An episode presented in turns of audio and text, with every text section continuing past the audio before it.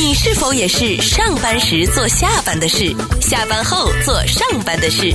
再有想法的人也经常想不到中午到底要吃什么。不怕神一样的对手，就怕生气的女友。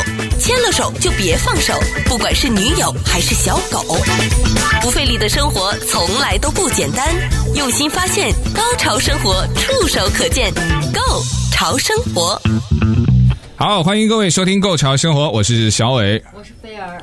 为什么你的麦克风又没有声音了？是吗？我是菲儿，哦、没有，又是我弄错了，故意的报仇。呃，欢迎欢迎我们神一样的搭档菲儿，嗯啊，女神一样的搭档了。呃，不是神龙引线的，哎、因为因为今天你你那个口罩戴的有点久，所以呢，啊、我就好奇，我说，哎，这个怎么了？你是病了吗？吓死你了！哎，你知道最近这种都非常敏感了。对，虽然就口罩令，今天的新闻就说会延到四月十八号。哦，就是对大。重的口罩令，哎，现在是疫情又有点反复吗？要延续到是？就一直没好过吧？但那个数字，我们我关注的就是死亡率，但好像大家已经不太关注了。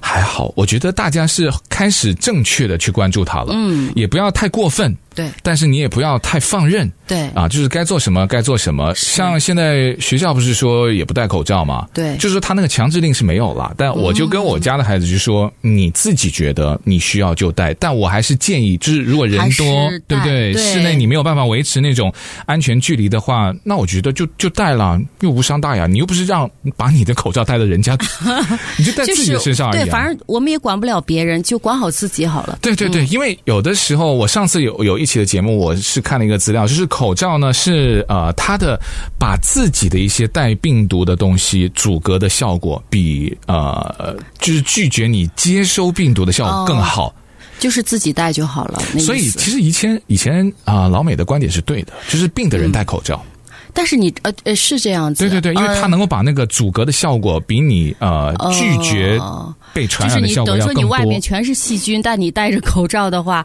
还是有还是有几率会。但如果你自己是细菌，你把它阻隔了。可能外面就没有细菌了。你对周围的人保护的效果，要比你保护自己的效果要 要。但是你知道吗？我现在才觉得这个，就现在这个疫情到现在，Omicron 哈，就截止到现在知道的是 Omicron 演变成，嗯、我觉得真的已经很微弱了，很微弱。因为我身边有朋友就是感染了。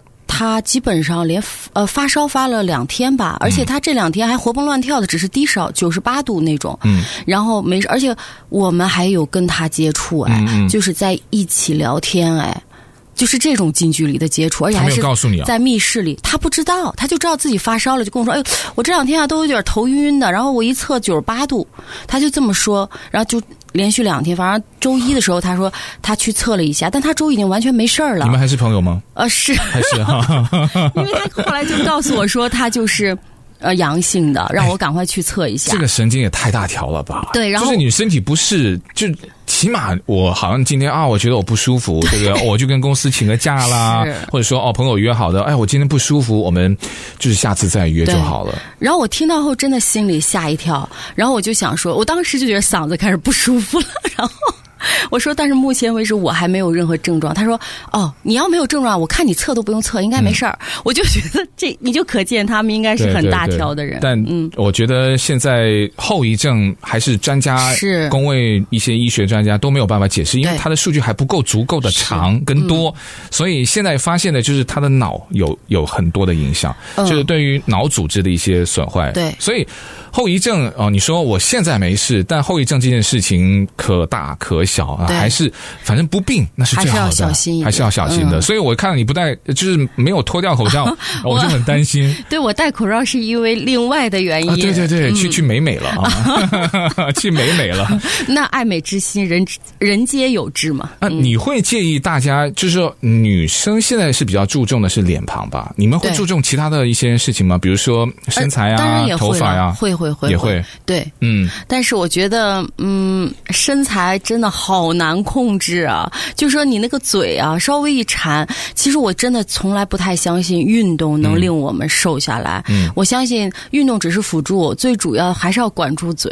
对，但管住嘴真的好难好难啊！所以你现在看到很多那些在杂志上的，在一些社交媒体上的网红，甚至你熟悉的一些明星，他们的那种身材的管理，我们常常是很难做得到。我我说的难做到，不是说我是不是不可以做到，是可以做到，但他可能要坚持四十年。对，他必须是个非常自律的人，非常非常反人性的这种行为。而且我还觉得这种我们现在说是可持续性嘛，对不对啊？我们的生态要可持续性，我们的生活、我们的使用都要可持续性。嗯，身材的管理呢，他的这种做法是不可持续性的，就是说我们很多普通人是没有办法做到的。于是你就放弃了身材管理。啊，我 对，所以人家是网红嘛，所以我有我我有时候觉得网红刷脸就好了，不是网红啊、呃，那只能靠自拍，不能靠不能照全身，就只能、嗯、对拍脸，对。对拒绝拍全身。是。哎，所以我们今天说这个话题呢，我们也首先跟我们的听众介绍一个全新的名词哈，嗯、它叫 bigorexia 呢，它的翻译过来就是过度运动症、过度健身症。这是一个人造词吗？新的词吗？新词，但它不是人造，它在牛津词典里面有。哦，但以前可能很少人会有这个情况，所以因为以前你不认识这个词很正常。对，以前可能吃饱了撑的人比较少吧。因为这个症状它有存在在牛津词典里面，那就证明就已经是一种情况。对，但以前不。不太被人认知，是因为不普遍了。但现在这个 bigorexia 的这个症状呢，叫过度健身症呢，越来越严重。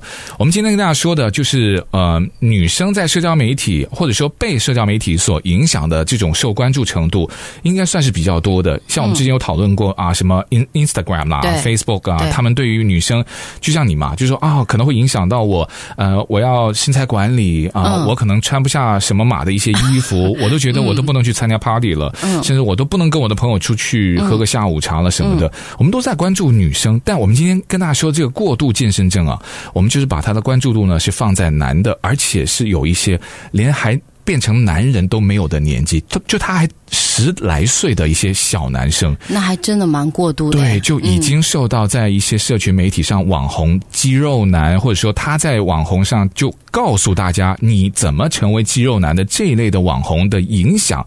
都过度的去操练他的身体，然后去练他的肌肉的这种的情况，所以你身边会有很多这种，我们不要说是青少年了，青少年。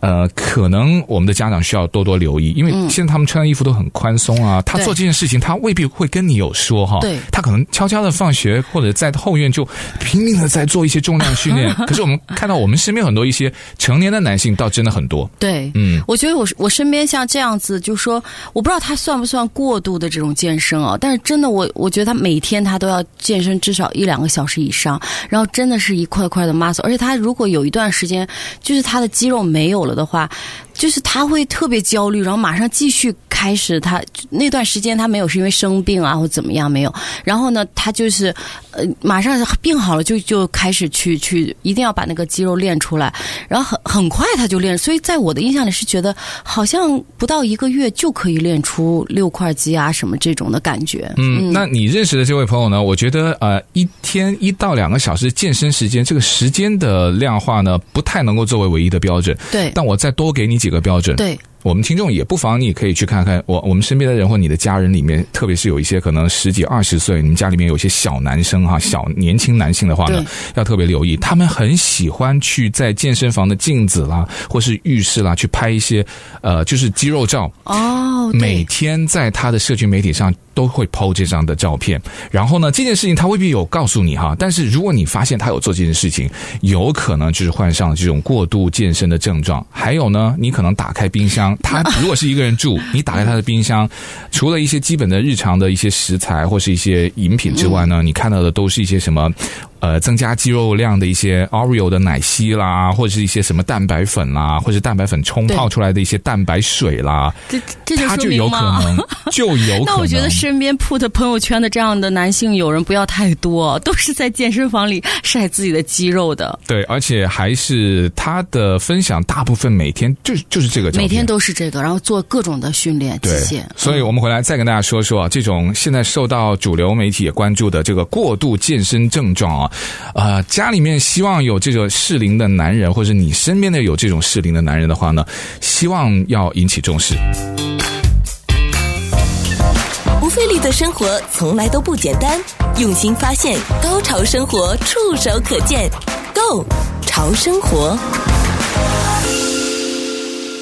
我们说，身边有没有可能这种过度健身症状的人呢？他不太容易被发现，但是我们刚刚有说到一些的症状了。因为现在在啊、呃、这个舞台，主要的舞台是一些社群媒体，比如最多的就是 TikTok 啊，这个抖音，呃，你会看到有一些可能几百万 follower 的那种网红，他们每一天都会教你怎么样在家啦，在健身房啦，呃，去锻炼啦，怎么去吃这个蛋白粉啦。如果有一些念中学的一些同学呢，我看到这个例子。里面有说，由于他消耗的蛋白质太多，以至于他们同学有的时候发现他在学校吃午餐嘛，嗯，那他呢就吃了这个是六个人份的鸡肉跟米饭的时候，就身边的同学就发现，哇哦，他怎么会那么能吃？因为他需要很多的这种蛋白质，就是。让肥肉变肌肉的过程对对对对，是吧？它需要很多很多的蛋白质。因为他们过分到就是还会去直接吃那个蛋白粉呢，哎，你知道吗？而且他们还给我，我因为我有之前 TikTok 有那种挑战，很危险呢。哦，是吗？那个不可以。嗯、呃，你说吃蛋白粉，干吃蛋白粉。哦，他那个挑战就是把那个蛋白粉打开，像哎，非常非常的有危险，这、嗯、会影响到那个食道还有那个肺。对，所以 TikTok 就是它会有这个舞台，让大家都看不到，就说哦，他们在哪里受到这种感染，就是在社群媒体。而且我觉得蛋白粉很难吃，哎，他们就他们就会推，而且他们还不要推荐你就吃那种有味道的，嗯、就是什么巧克力味啊，什么都糖也不要，不要加风味的，就纯。白的蛋白粉，我都不知道他们的人生怎么过得这么样子的。哎，因为他们要什么呢？他们要获得他们的一些外面的对在外形上的一个认可。嗯、比如说，他们现在在网络上比较流行的大猩猩胸部，你知道这个男生呢，他那种胸部就是有肌肉那种啊，对对，他就有点像大猩猩，所以他们有个称呼叫大猩猩胸部。好，还有一种前手臂，也是大猩猩手臂吗？不，它叫大力水手前臂。哦，就是那种啊，那个肱肱二头肌，我我不太知道那个名字，就是那个手臂的上。但是我觉得，就身体的肌肉结实啊，或者那种结实感是会很诱人。嗯嗯，但是如果过分到很大，或者是甚至就是我们看到健美比赛，他有的时候要求倒三角的那种，我其实。认为去健美健美比赛那个不不管男生还是女生，我个人觉得就光看他们露出肌肉那一刹那，我是有点起鸡皮疙瘩的，是我个人啊。嗯。但是他们穿上衣服都很漂亮，都是对标准的衣服架子。然后我想到的就是、嗯、哇，他背后要多努力、多自律才可以做到这种。他们就每一块肌肉都去评判，哎，太。太严格了。他的这种症状就是，你可能每吃一块鸡肉或者每吃一块食物进去，都要有严格的卡路里的热量的一些计算啦。对，然后杯子量的。对，然后每天会有大、嗯、大量的蛋白质、蛋白质、蛋白粉。还有呢，就你知道啊，现在呢，他们有一些年轻的。我们今天主要就是说，现在这个越来越年轻化。成年男人就算了，有一些我们刚刚说都还没有变成男人的青少年或是青春期叛逆期的一些小男生，哦、他们都已经开始在他们的社交媒体上。发布视频，当然，你觉得这个就是因为现在他们有机会接触了这个更精彩的世界。我们以前，我记得，呃，要变成肌肉男这个事情，以前就有。就是肌肉男，他一直都存在。对。可是为什么今天我们会讨论这个现象？就是因为社交媒体让很多年轻的男人、年轻的一些男高中生、初中生，他们都已经去加入了这个行业，然后去希望能够控制自己的体重，怎么样能够增加他的肌肉。像我看到这篇的报道，在美国有很多很多的一些高中生，他们都是在什么 Instagram 上面、TikTok 的上面。嗯。那很多的医生跟研究人员就说了嘛，在网络上呢，对于肌肉发达男性。性身体的过分的吹捧，再加上一些网红的呃推波助澜了，那会对年轻的男性，尤其是一些青春期的男性的自尊心呢，真的会有很大的伤害。六块腹肌，还有男团的那种精致的面孔，你不觉得我们现在男人也加入了一种在外形上的内卷？我也觉得。好在我不太受影响，我我我已经放弃自己了。不是 因为你已经卷出去了吗？呃，我我已经卷完了，我已经胜出了，对吗？没有了，我我只是觉得我不在内卷的年龄里面了，我被唾弃了啦。没有了，你已经是属于胜出的一方，肯定从各种很多很多像你，肯定是你，至少是你老婆众多追求者中。佼佼者吧。这个已经变成了他哄哄我，我也蛮开心的 的一种交流方式。嗯、但我现在担心的，就正如你，你有儿子，然后我也有儿子，嗯哦、对，他们都生活在美国，都在美国出生，他们都有接触到社群的媒体。这个是我今天在节目当中特别想和我们听众去提的一个醒，因为现在他们太容易接受到公众啊，原来对他们的身形有这种过度的一些评判跟追求的时候，那他就会把他的一些焦点，把他的一些精神。他连有的时候是介于什么功课跟游戏之间，对，还去健身。我就想，哎，他们的这个年纪不应该把他的大部分的精力放在去练你的六块腹肌。对，你说不该大大部分是对的，但是还是你知道吗？男孩子到了十四岁初二以后，我听说、嗯、他们自己可能是荷尔蒙的发育还是怎么样，让他们青春开始萌动，嗯、他们就开始注意自己的身材，尤其是可能有一些朦胧的一些异性的这种情愫啊，对不对？有彼异性彼此之间嘛，有可能对有一些吸引。我我身边有一些妈妈，他们就发现他们的小孩在明显初二的时候也长高了，嗯，然后长高，他们也开始注意身材。从那会儿，他们就开始学会减肥了，然后要去运动。我最怕的就是那种，我只是纯粹的要去减肥，可是减的非常的不健康。因为减肥这件事情呢，所以你他是要很认真的，对对。所以作为家长在旁边就给予一个正确的指导吧，就是可能也要支持他去运动减肥，嗯，但是要每天吃的呀什么，还有运动的。量啊，都要掌握在一个合理的范围。对，不是说我干干脆就不吃东西。对，那个我瘦下来，我就觉得我是我是瘦了。对，然后我就发现，你怎么把你的阳光给减掉了，把你的这种笑容也减掉了。呃，把你对于很多可能兴趣爱好的那种热情都给减掉了。这个是我最担心的。所以，我们今天这个节目，呃，内容上的分享，我认为可能你会认为啊，你们是担心的太多了吧？过多。对，但如果你及早的发现，甚至是你能够提前的去引导的话，家里面有这种年轻男性的，或是你身边有这种年轻男性的，我认为啊，是一个非常的必要。不费力的生活从来都不简单，用心发现，高潮生活触手可见，Go 潮生活，享受最高潮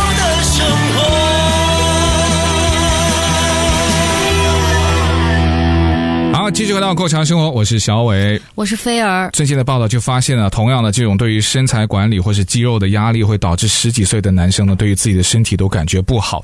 呃，如果你说啊，你们刚刚说的那种在 TikTok、在抖音上怎么找呢？我可以搞一个那个标签给你，你大概 Hashtag 的后面就是 Teen Body Building，就是那种青少年身体那个强壮哈，Teen Teen Body Building。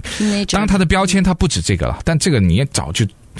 几千万个，我我还看到有一个二零一九年呢、啊，加州健康促进杂志上有一项蛮新的调查，他就调查了现在男孩子的身体形象了。嗯，那接受调查的有一百四十九名十一岁到十八岁的这个男孩子当中呢，有三分之一对自己的体型都不满意，而且运动员比非运动员更容易感到不满意，并且最想增加肌肉。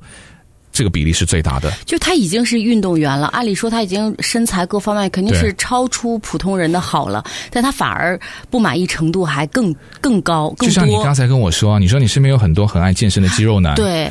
我都觉得哇，好标就是很好了，对不对？对。但他们永远就觉得不行啦。我们如果对比什么什么，我觉得可能完美主义太厉害的人。他们尤其是什么呢？胸部、手臂跟腹肌，就是在增加肌肉的主要的身体的三个部位。所以对于这种完美胸肌、完美肌肉的追求太强烈，以至于现在精神科的医生呢，就把这个曾经有出现在牛津词典的这个叫过度健身症。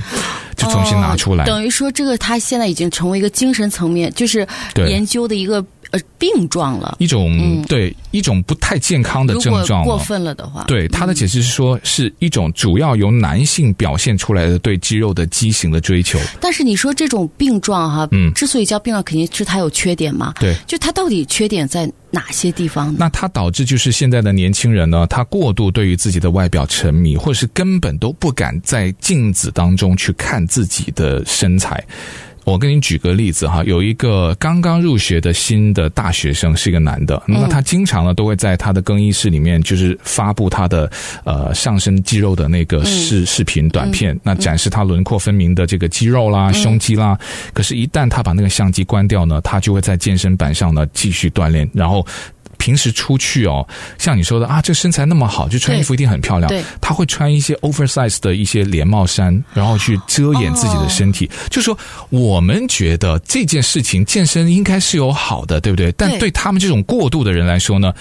他反而会更加的自卑，然后呢，尤其是当他看到社交媒体上有一些利用相机角度也好，或是修图好呢，有一些就是让你看起来比实际的那个肌肉尺寸要大出三倍、五倍的人的时候，他会更加的自卑。哎，他不是已经在镜子前面敢去瘦出来到 Instagram 到这种 TikTok，然后。但是生活中，他们反而穿着 oversize 的衣服，不敢穿小背心儿这种的，是这个意思吗？对，他特别的自卑。我那真的这个反差很大哎。就是因为在社交媒体上，一些网红他们永远都是就是比你做的更好，人家每一天可能花六个小时，哦、你就觉得哎呀，可能我难怪了，我四个小时，所以他还有出现什么呢？就会。这种的肌肉男呢，我们不是说所有啊，他医生的说，为什么有一些症状，他就完全失去了社交的技巧。比如说，你刚刚跟网红吃饭嘛，对不？对，我是很不喜欢跟网红吃饭的，嗯、因为他们不吃东西啊。对，那久而久之，我下次我就不约他了。对，所以他们就没有了社交，没有了社交，他就会丧失了社交的能力。你是觉得是这样？他就完全没有了生活，他的 life 里面就只有。但至少我我想去吃好东西的时候，我不会想到去找他。嗯，就因为他我知道他什么都不吃，一口都不吃。带他出去就是浪费，对 他，他就会完完全全都会在意在他的体重管理。他的好朋友就只有他的体重，只有那那个数字。对。然后还有呢，就是如果过度健身的话呢，我们今天不是说有一些十几岁的男孩子吗？嗯。呃，有很多的报告都说在健身房晕倒的情况，因为过度的健身，他们是真的是那种过度的健身，嗯、他们会暂时性的昏，对，然后精神错乱，因为他们用力过度。哦追求我要很快达到我的肌肉的目标，所以他的那个举重，我都说那件事情是一个很严肃认真的。而且我觉得应该有一个就是这种有教练啦，有专业的人士去，因为他们还在身体成长的过程中嘛，像这种十三四岁青春懵懂的呃刚开始有荷尔蒙激增的年龄，而且我觉得还应该有一些研究机构去研究一下，到底这样子对他们的成长会不会造成什么样方面的损失，比如长个子啊，还有长其他的心理上的这种疾病会不会？会留下来，对，就会有在青少年健康杂志上有一项专门就是着重于男性或是整个青少年时期如果饮食失调的一些后遗症哈。嗯，他呢是十六到二十五岁的，总共访问了四千五百名，其实他的基数是蛮大的哈。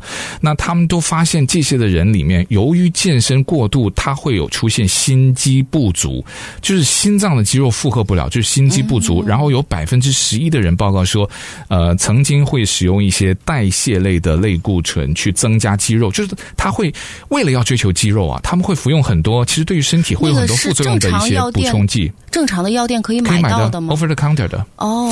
还有就是 Over the counter 还有一些什么，就是我们刚刚在第一段就有讲到干吃蛋白粉，那个我知道是有卖，它就是不跟水混合，然后就这种食用。对，去年好像是 TikTok 里面的一个挑战，我觉得哇，这个真的。对，我们正常是要拌牛奶啊，拌水啊，但专家说了，它会导致呃，呼吸困难，甚至会窒息。对，而且呢，过量的食用蛋白粉呢，会也导致身体的新陈代谢和肠道会出现很多很多的问题。不费力的生活从来都不简单，用心发现，高潮生活触手可见，Go 潮生活。我们刚刚不是说，本来健身这件事情是有好处的嘛？我刚刚就跟大家说了，有可能过度会造成什么样的一些不好嘛？还有就是男性现在越来越多将自己的身体肌肉，然后向公众展示，因为有社交媒体嘛，对不对？嗯、以前你可能就展示给邻居看，对，了不起家人朋友，对不对？同学同事，但现在你可能一张这种 PO 出去的短片或是一张照片，可能就是全世界的人都在看。对，但你越 PO 的时候呢，他们本来是想获得肯定的，嗯，但。你要相信哈，这个世界上总有百分之三十的人呢，不管你做什么事情，他就是超讨厌你的。啊、所以其实没有必要去为了迎合什么，把自己搞。谁不知道？谁不知道？道理都这么说。所以我觉得这些人肯定嫌你多管闲事。好吧，那我希望今天我们讲的都是废话，嗯、但呃，他们真的就发现有很多人就是很怕受到负面的评价，嗯，但他们又。又怕，但是又要去看，看了以后呢，他会强迫自己，我要继续锻炼，我就是要获得你那百分之三十，我怎么做，我我就相信你会就是肯定我的。这这就容易到呃，就是到最后就容易造成一种极端的这种呃思想上的一种抑郁。我觉得。对啊，因为他真的是过度了、嗯、啊！健身这件事情本来就是一件好事，对，而且自古以来啊，追求身形的健美，它没有问题啊。而且我们不是说抑郁的时候还应该适当的去健身、对对对对运动嘛？就是把你身体弄得累了，嗯、然后你就没有没有时间去想。所以看来什么东西真的都是走中道，都是适，就是这个分寸 特别重要。哎，你们觉得这个中庸之道啊，这个就真的很、嗯、很禅哈。这中国古人就提出来的，其实是没有错误的。因为现在有很多一些中学生啦，什么十几岁的一些初中生啦，嗯、他们在 Instagram 上面呢，去去联系一些网红，你知道他们联系问什么？就问啊，我应该怎么能够练到像你这样子的肌肉？他们现在有一个很流行的说法叫呃 Dorito 体格，就是那个倒三角的那个 chip 啊，就是那个洋芋片，哦、那个那个是墨西哥的那个吧，Dorito 啊，就是那个三角形嘛。其实如果我觉得真正就是我作为我不知道外国女生或什么，因为我身边有很多亚裔女性，我们聊天的时候就觉得，就真的肌肉做成那种倒三角式的，也是有点恐怖的，看着就不是那么。愉悦让我们觉得，我还是那句话啦，就跟男人喜欢啊、呃、是胸大还是平胸的女人，她她是一个很见仁见智的问题。是，但关键我们非常反对的是，社交的媒体的过度的吹捧，然后让一些没有判断力，甚至身体都还没有发育的一些青少年，以前就是关注小女生，对不对？我们今天关注的就是小男生，对，他们没有判断力，就是让他会错误的以为。我只能这样子才叫做可以，然后我可能只有这样才能受到别人的倾慕。对，哎，我刚刚还说到，他们最早最早，他们希望把这个身形练得好一点，穿衣服帅帅的，他是想去吸引女性。对，但是呢，结果我们这些女性没吸引成，是不是？对，然后他告诉我们，他说大部分的注意力现在在 TikTok 啊，或者在一些 Instagram 上面，都是来自于跟他同路的，就是肌肉男，就是或者说在点赞他，对对，想去变成肌肉男的一些男性。哎，你别说是这样子，我现在发现我身边这种把自己搞得很肌肉、很肌肉男的，很多都是我的蓝颜知己。对啊，彩虹社团的真的很奇怪。嗯，对，当然他们这个族群里面，他会有那种叫什么群组的力量。对，因为。这些人都是在那个追求肌肉的群体当中，哦、所以他，他们潜潜意识被同化了。对，你很容易说啊，他会今天就跟你分享一些好的蛋白粉，然后会告诉你今天他他做了什么，可能会对你有帮助的建议，就很容易就会变成一个叫 bonding，他们就越来越紧密了。嗯，他们的最好的朋友就是那个数字跟重量，然后就发现他们都是志同道合的一群人。对，希望我们今天所有分享的都是废话。嗯、那如果没有这个问题的话，那你身边的男性或者是身边的小男生。尤其要注意注意我们孩子的变化。对，好，嗯、我们今天就讲到这边，我们下次再见，拜拜，拜拜。你们会记得你十四年前做过什么事情吗？可能十四天之前发生的事情也不一定记得很清楚吧。可是呢，我还非常清晰的记得十四年前呢，IQ Laser Vision 的林殿凯医师，他帮我两只五百度的近视眼呢恢复到二十二十清晰的视力，所进行的镭射治疗里每一个的细节，而且十四年前的那一天。完全改变了我的人生。那 IQ 他们提供很仔细、很认真的治疗前的检查，他们有最先进的治疗仪器。我记得在手术当天十五分钟的过程啊，林医师他的超薄角膜瓣专利技术，还有他超级丰富的经验，就让我感觉特别的放松，而且那种特别的信任。你知道医生跟病人之间那种信任感是多重要？那他会告诉我他下一步要做什么，然后怎么做。治疗之后的第二天呢，我就已经可以开车上班了。十四年都过去了，我的视力目前还是保持二十二十，所以我真的非常感激林殿凯医师，我也非常推荐。那他的整个团队都非常的贴心和专业。那事前的检查，他们会让你知道你是不是适合做镭射视力矫正，那还有提供最适合你的治疗方案。那我也非常推荐大家，如果你是想摘掉眼镜的，或者是你有任何的视力的问题，你都可以尽快联系他们去预约一个免费的、非常必要的检查。他们现在在加州已经有十四家的诊所了，提供国语啦、粤语、台语、英语、西班牙语、韩语、越南语多种语言的服务。那如果你预约之后呢，告诉他是听小伟或者是构潮生活啊、Podcast 啊，任何就是反正提到我啊，介绍你们去的话。那如果提到是小伟介绍你，或是听啊《构潮生活》Podcast 呢，他们会给你额外的折扣和惊喜。好了，详细的这个联系方式，还有他们的这个网址，我都放在了我们的 Podcast 的资讯栏上面。那如果有需要的听众呢，你就可以点击下面打开查看详细的讯息。